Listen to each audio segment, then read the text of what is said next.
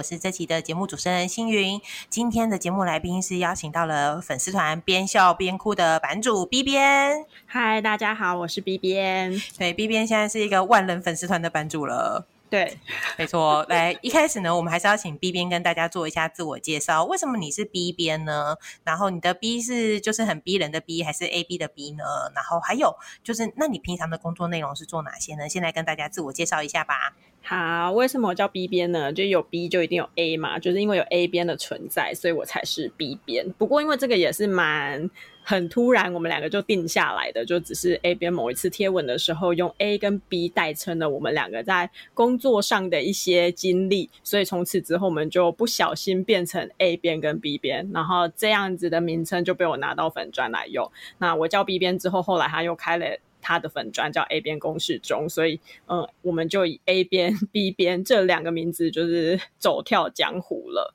对，那我现在呢，其实我从出社会一直都在出版业工作。那我当过编辑，也当过行销企划。那去年离职，当了一整年的自由工作者，但可是基本上也都在出版社，就是来来回回。那现在又回公司上上班了，这样子。嗯，那从事的工作我觉得还蛮。多元的，所以我有时候会说我自己蛮斜杠的这样。对，B 边就是一个斜杠青年，而且你好棒哦！我还在想说你会不会帮 A 边的粉丝团做一点公关，然后你就做了。对啊，对啊，当然，因为每次要介绍自己是 B 边的时候，一定。要把 A 边讲出来，要不然大家会觉得，嗯，这个 B 到底是什么意思？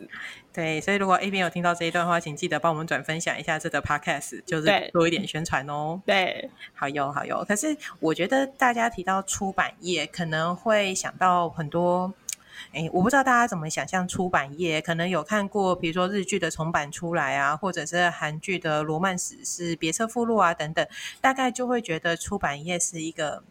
很梦幻，很热血，对，很热血，很有冲劲的一个行业哦。可是，嗯，毕竟台湾的出版业也有这么的热血、冲劲、充满理想吗？我觉得要分两个，一个就是自己的心态，一个就是现实。其实我昨天很认真的在想，因为昨天我刚好看就是《机智医生生活》的第二季的第六集，然后看完的时候就觉得，哇，我当初进到出版业的时候也是这样，充满了热血的心情，然后很想要表现，很想要把每件事情都做好啊，大概。那时候也是重版出来刚开始演的时候，所以我就像是重版出来那个女主角小熊一样，就是我做很多事情我都是非常的激动，然后满腔的抱负。所以我刚进出版社的时候，出 A 编就说我也是小熊，他就会说：“哎，小熊编辑又怎样怎样。”他试图把自己营造成就是重版出来里面有一个角色，他会在那个他 Twitter 上面发说：“哎，今天小熊编辑又做了什么？”可是 A 编本人不是这样的人啦，这是题外话。对，那。这是一个，就是你自己当刚加入一个行业的时候，你一定会很冲、很梦幻、很热血。可是待久了之后，你就会发现，就是现实不是这样，现实是非常的，然后很那一段话虽然就很中国的说法，就是说什么理想很丰满，但现实是很骨感的，就是我们。在就是编辑台上会遇到太多太多，就是很打击信心的事。例如主编们也都没有戏剧里面这么帅啊。对，你看，大看过重版出来或罗曼史是别册附录，你就觉得哇，出版社的员工是不是都又帅又美呢？没有，因为我们每天其实我们会面对的人，就是除了作者跟一些就网络联络的人以外呢，我们很少。除非是跟作者开会，我们才会人模人样，要不然我还蛮长一阵子就都不化妆就去上班，所以没有那么的光鲜亮丽。我觉得如果主我今天的主编是李钟硕的话，我也愿意这么憧憬，你知道 你知道，就就算到五十岁，还是会充满憧憬，是不是？对 对啊。那另外一个就是，嗯，可能像大家看重版出来的时候，就会觉得哇，他到漫画家的哦门口这样子守株待兔啊，这样哦，然后那漫画家就会被他感动，然后最后决定出来。然后赶紧画一画，交给他。如此梦幻，没有现实生活中就只会有作者消失、消失、消失，让你联络不上，任何管道都联络不上。你会觉得啊，天哪！已经到了这种二十一世纪这么科技化时候了，居然还有人不接手机、不回来、不回 email。我甚至还漏收他的 脸书封面设计消失，真的很不应该，这真的不 OK。对，就消失整整一个月。就其实你要催很多东西的时候都没有来的戏剧里面的那么的戏剧化，只会有你找不到人这种很就是很现实的事情发生，对啊。那另外，或者是那个这两天是不是出版圈很多人在讨论的是，当作者用 Word 交稿的时候怎么办之类的？其实 Word Word 交稿是还好，最怕的是他已经把 Word 里面的那个排版都已经做好了，然后他以为这个排版就可以直接拿去印刷台上面印。然后他就觉得说：“哎，我都已经排好了，我甚至排成书的样子。有些作者他非常非常的贴心，就是他会用 Word 排成就是我们平常看到的书的样子，然后希望我们直接用这去印。可殊不知，他的档案一拿到公司来开，就会发现啊，没有这个字体，缺字体啊，表格跑掉了啊啊，就是你知道，非常多的这种 Word 格式上的事情会发生。”我觉得说不定有很多人都以为，就是印书，你知道，就是坊间影印店这么多，我们就把就是稿子拿去影印店印出来，这就是书啦。应该很多人会这样觉得。在我的经验里，还蛮多作者会觉得，哎，我今天交稿，我是不是下礼拜书就会出来了？然后他们就会省略中间的所有的编务环节。那就算他们不考量到印刷厂的。就是作业时间，其实你在编辑台上也需要一段时间来呃校稿啊、排版啊、封面设计啊，包含整个书的规划，就是你其实是需要这个作业时间。所以我之前跟 A 编都会觉得说，哎，作者在当作者之前，应该都要先。就去参观一下印刷厂，然后来参观一下我们的工作，他们才会知道说，哦，原来一本书的诞生并不是他所想的那么简单，只要把档案放到电脑里，然后按列印，它就会跑出来了。哦，要印五本，我就印五份就可以喽。对，他也不用去算说我要叫多少纸，要做呃封面纸要叫多少，那页纸要叫多少，没有，然后他们也不会想到说，哎，其实纸厂、印刷厂、装订厂是三个不同的地方哦。他们会觉得说，哎，是不是我档案好了？你们就送去印，然后接下来我的书就会好了。没有，这中间过程还要跟纸厂交纸，纸厂还要把纸送去印刷厂，印刷厂印好，再送去装订厂，装订厂装好，才是真正的书的完成啊！他们书完成之后，他们就会觉得一定可以卖十万本或二十万本之类的。对对对，这个话题真的没关系吗？这样真的可以吗？对啊，但总之，其实出版业并没有想象中的那么的呃轻松愉快，或者是那么的热血沸腾嘛。不过，我觉得做出版的人真的是一群呃，真的充满了理想或充满了使命感的人，因为总是呃，就是有这么多前途多舛的职业生涯，可是大家都还是会怀抱一个想要把书做好，或者是透过书去诉说一些什么事情这样的一个想法。可是有的时候。嗯，当大家不理解这件事情，或者是有人觉得啊书好贵哦，就是我我不想花这么多钱买书，那我拿一本去影印店印好不好？这种时候，就是作为一个出版人，应该会很生气，对不对？其实我每次只要听到有些人说书好贵哦的时候，我就会先压起来。但是就是那一瞬间都要告诉自己说：好，冷静，你要好好的跟他解释。其实台湾的书价就是从两个方式去解释，一个是哦，台湾的书价放租就是国际放租，比如说你跟最近的日本比，好了，日本书真的是动辄一本就是轻就是小说好了，可能折合台币都要六七百块，就大概日币就是两三千块，这还是就是最通俗的东西。那台湾小说大概都是两百到三百之间，我就会觉得哇，你其实跟其他国家比，台湾的书真的很便宜。然后另外一个方面是，这是一个前辈教我的方法了。他说，如果有人跟你说，哎，书很贵，你就算给他听，说你看这本书有十万字，他只卖你三百块，作者要用多少心力才能写完这十万字？那他他这十万字写完，可能只卖一千本，结果你还觉得三百块很贵了。然后你下面就要开始解释说，哦，可这三百块他也只能收到三十块的版税，其他的钱还有，你看你还买七九折，你还现现赚六十元，对，所以就是有很多这种可以解释的这种理由要去告诉读者说，其实台湾的书没有很贵。那如果大家拿去影印，老实说，一本三百元的书，那可能两百页、两百五十页，你拿去影印加装订也是要一两百块。那纸质也没那么好，封面也没那么好。那这种情况下，你还要拿去印的话，我们就会真的是很失望又很失落。而且其实现在蛮多，像那个博客来都有提供大宗订购啊，或者是我知道有一些出版社也都会提供团体订书啊。其实一本三百块的书，如果团体订书有一个量的话，都会打折，打折下来其实跟你拿去银店印的书钱，搞不好也差不了多少，还还是。就是正版的，或者是封面，就像你说的，封面有设计过比较漂亮、纸质也比较好的书。对啊，而且老实说，嗯，整个出版的环节真的是非常需要很多人的投入。像我们刚刚前面也讲到啊，光是印刷到印装好，就需要三个至少三个厂商的合作。那更不不用讲，就是前面的流程，你还是需要有出版社、有设计、有编辑，甚至有仓储，有非常非常多人的心血都在这本书里面。那像刚刚星云说的，就是很多通路有提供这种。团购优惠，甚至有一些出版社就已经很明白的告诉你啊，你直接跟我出版社买十本以上，我可能就是七五折直接给你。那很多通路也是十本就是七五折，或者是如果你真的真的可以采购到一个很大量，可能一两百本啊，有一些企业演讲哦，六七百本这种很很大量的数字，其实都还是可以跟出版社好好的沟通一下，就是真的不要直接去倒印。没错，因为其实，在我们今天在录这个节目的差不多这个时间点哦，这一出版圈才刚发生了一个倒印的事件，对不对？就是天下文化他们在粉丝团上面发出了声明稿，说他们的书被倒印了，而且是就是不只是倒印而已，还公然的在呃销售平台上面来做贩卖。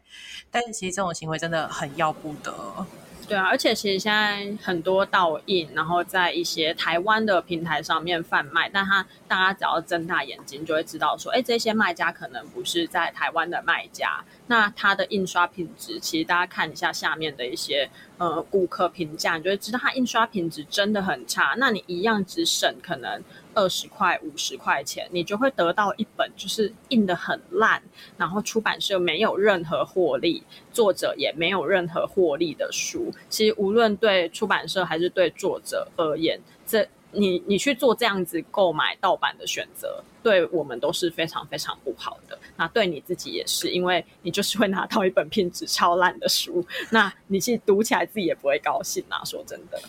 对，而且而且，如果在这边也要提醒大家的事情是说，呃，就是如果你没有经过出版社的同意或没有经过作者的同意，你就把这个书拿去印。其实这不只是就是对作者或者对出版社的伤害，其实也是会有法律责任的。大家真的不要就是贪小便宜啊，或者是因为想要省这么一点点的钱，然后去背负法律责任，真的是没有必要的一件事情。没错，大家去影印店，尤其是大学周边很多影印店都会写，就其实你在印东西的时候，他就会写说，就是请在就是合法的范围内，就是复印你的课本，或者是说请勿整本复印等等。他其实就是要提醒你说，你这个有可能会让影印店跟你自己都背负上这个法律的责任。嗯，哎，可是 B B，如果今天真的有人跑去印了一本书，那。呃，如果我们想要追究他的责任，通常是出版社会去追究，还是作者会去追究，还是要看情况，不一定。要看情况，因为作者把他的作品，就是交给出版社来做出版，那他一定这中间就是会签一个合约来保障双方的权利。那这个合约会去定定说，哎，如果万一未来发生这种所谓的被复印、盗印，然后甚至是违法贩售这种行为的时候，是要由谁可以去做提告这一件事情？哦，所以其实这件事情还是要看出版社跟作者之间签订的这个合约来决定，对不对？对，那有可能跟大家分享一下，就是常目前在出版业界就是比较常见的做法，或者是你你经历过的一些经验吗？嗯，我们来警告一下大家，这件事拍了我们堂给啊。对，真的是拍了我们堂给啊。因为，嗯，老实说，作者啊，把书授权给出版社进行印刷贩售，这都是在合法律的保障、合理的范围内进行的。那我们出版社会遇到会有两种状况，一种就是所谓的国内的作家、本土作家，也就是说，这个作者是台湾人，或者是他是用繁体中文写作。那另外一种就是翻译作品。呃，无论是哪一国语言，那现在在台湾最常见的可能就是英语、欧欧美语系以及日韩等等。那它翻译过来，甚至是简版的简体中文的书、简版书进到台湾，这样子也算是一种翻译作品，因为它的文字已经是要需要经过翻译的。好，那我们先讲翻译的好了。翻译的这通常呢，都会是由台湾的出版社你去付一笔钱给国外的出版社，那。等于就跟他买了这本书的呃繁体中文的出版的这个权利，这样子。然后买到之后呢，你就可以合法的为这本书进行翻译以及繁体中文的出版。那这样子的情况下，通常是会呃有授权年限的。比如说，呃，我可能是 A 出版社，那我去跟国外的 B 出版社买一本书，那可能会签个三年到十年。也就是说，这三年到十年间呢，我可以合法的翻译以及出版这本书。并且这本书，其国外的出版社，它就不能再卖给台湾的其他出版社了。就比如说，假设今天有一个台湾 C 出版社也想买这本书，它就不能再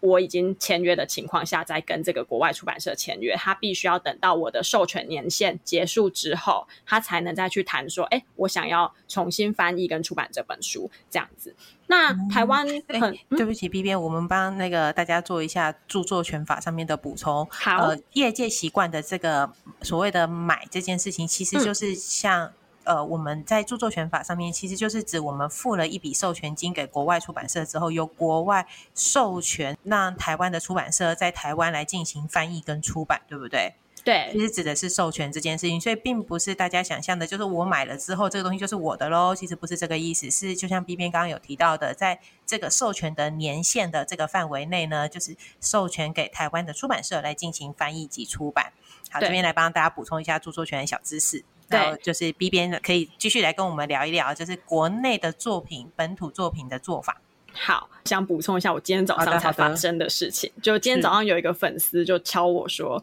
哎，我想要问一下，那个泰国版的《哈利波特》会翻译成中文吗？”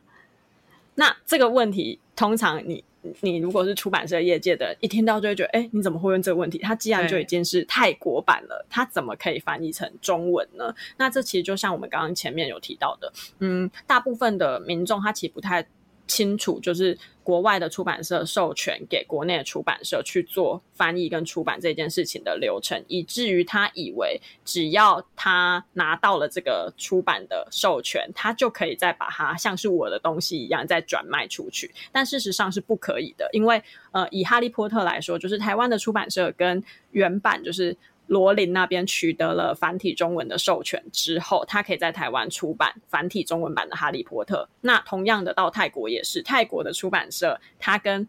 罗琳取得了泰文版的授权之后呢，他可以在泰国出版泰文版的，那不代表他可以把出版后的这个泰文版的这个《哈利波特》再卖给别的国家。所以泰文版的泰国版的《哈利波特》只会有泰文，那繁体中文版的《哈利波特》也就只会有繁体中文。所以我今天早上就还花了一点时间跟这个粉丝解释说，哎，如果我们要看繁体中文版的《哈利波特》，你就是只能跟台湾取得合法授权的。出版社进行购买，那他不可能去跟泰国买到那个版本的繁呃繁体中文的授权。对，所以如果喜欢泰国版的《哈利波特》的封面，请买泰文版。对，你就只能买 泰文版了。那对对，任何你喜欢的哪个国家的版本，你就真的只能买那个国家版本。你没有办法去要求台湾的出版社说，你为什么不去买泰国的封面呢？你为什么不去买呃保加利亚的封面？这是没有办法的，因为这些权利。都是他们跟罗琳取得之后，他们只能在自己国家内用自己的呃，通常是官方语言去进行出版，这样子。好，那这大概是呃国外的，就是外国翻译作品进到台湾来的时候的一个大概的状况。那可以补充一下，就是其实呃台湾出版社未必是跟国外出版社直接联系，这中间有可能还会在卡呃。双方的版权公司，就是国外那里也会有版权公司，那台湾这也会版权公司。主要是因为其实国外书很多嘛，那国外出版社也很多。那如果中间有一个版权公司作为一个类似像中介这样的角色的话，第一个是他们有可能帮你选书，第二个是他们去洽谈的这个过程，出版社可以省下这个。诶，比较人力啊，以及时间上的花费啦，就等于是有有中介公司有帮你取代进行。那另一方面也是可能合约或者是整个授权的流程上面会有一定比较呃专业的人在中间把关这样。对，因为这中间其实涉及非常多著作权的问题。有就是如果说诶，今天出版社不不那么熟悉这个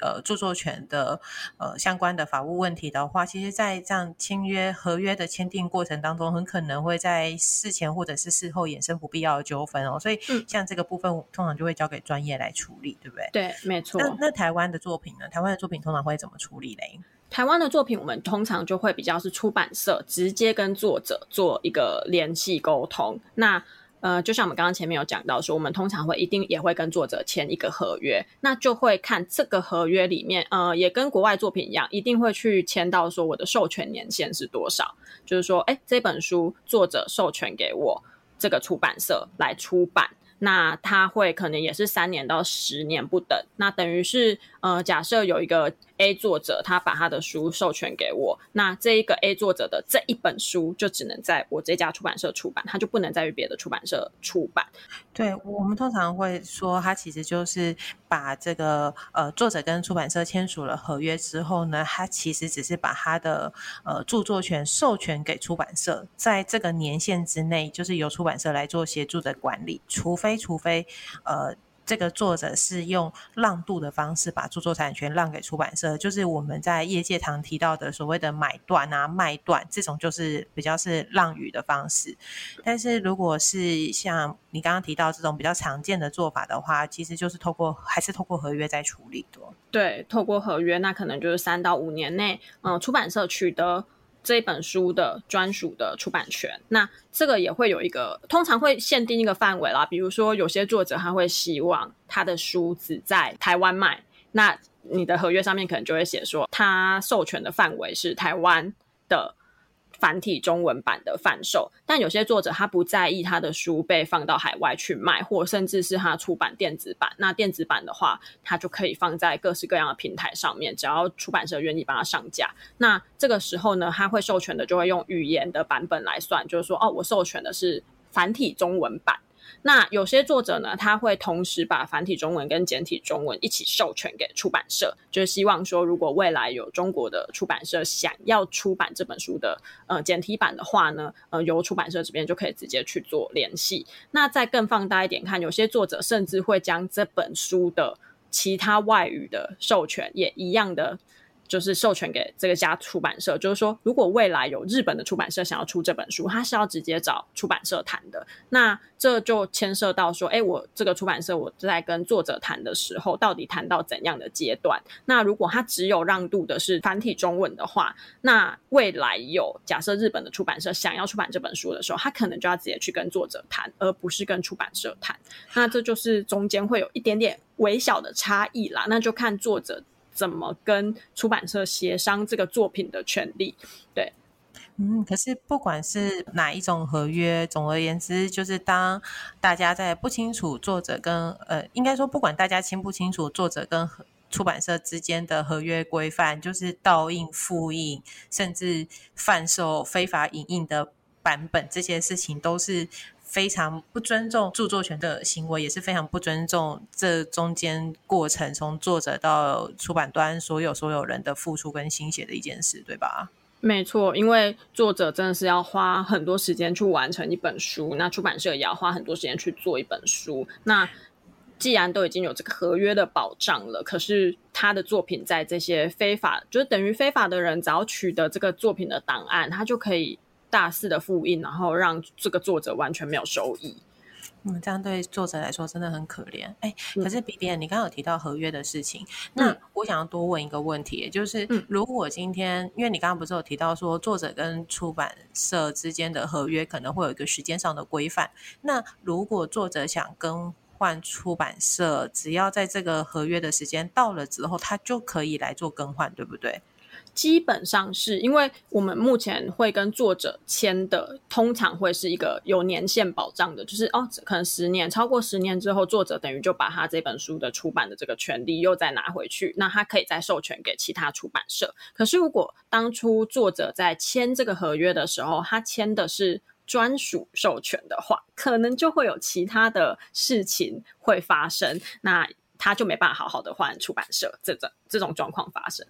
啊，专属授权有时候在著作权上面又会有另外一种情况，就是浪语。但不管是哪一种，其实听起来就是会很容易引起纠纷的事情。业界有过相关的一些经验吗？之前前几年有发生过。对，嗯，那听起来就会是一个很长、很长、很长的故事了。那我们卖个关子好不好？就是今天难得把万人粉丝团的版主 逼 边，一定要强调这个头衔，就是请到了这个 Podcast 节目上面呢，我们应该要好好的再来跟你聊一聊。而且我们节目进行到这边，就是东西真的非常精彩，所以我不想放你走。我们继续来下一集好不好？好啊，没问题。好啊，那就先今那今天的节目到这边告一个段落喽。谢谢大家的收听，然后下一集我们会继续来跟 B 边聊。聊各式各样著作出版的著作权相关问题，还有出版人到底如何的过劳，所以请继续锁定我们订阅节目，还有不要忘了 follow 著作权原创我挺你的粉丝团，我们很经常在这个粉丝团上面来举办抽奖哦。那我们就下一集见，B 边拜拜，拜拜。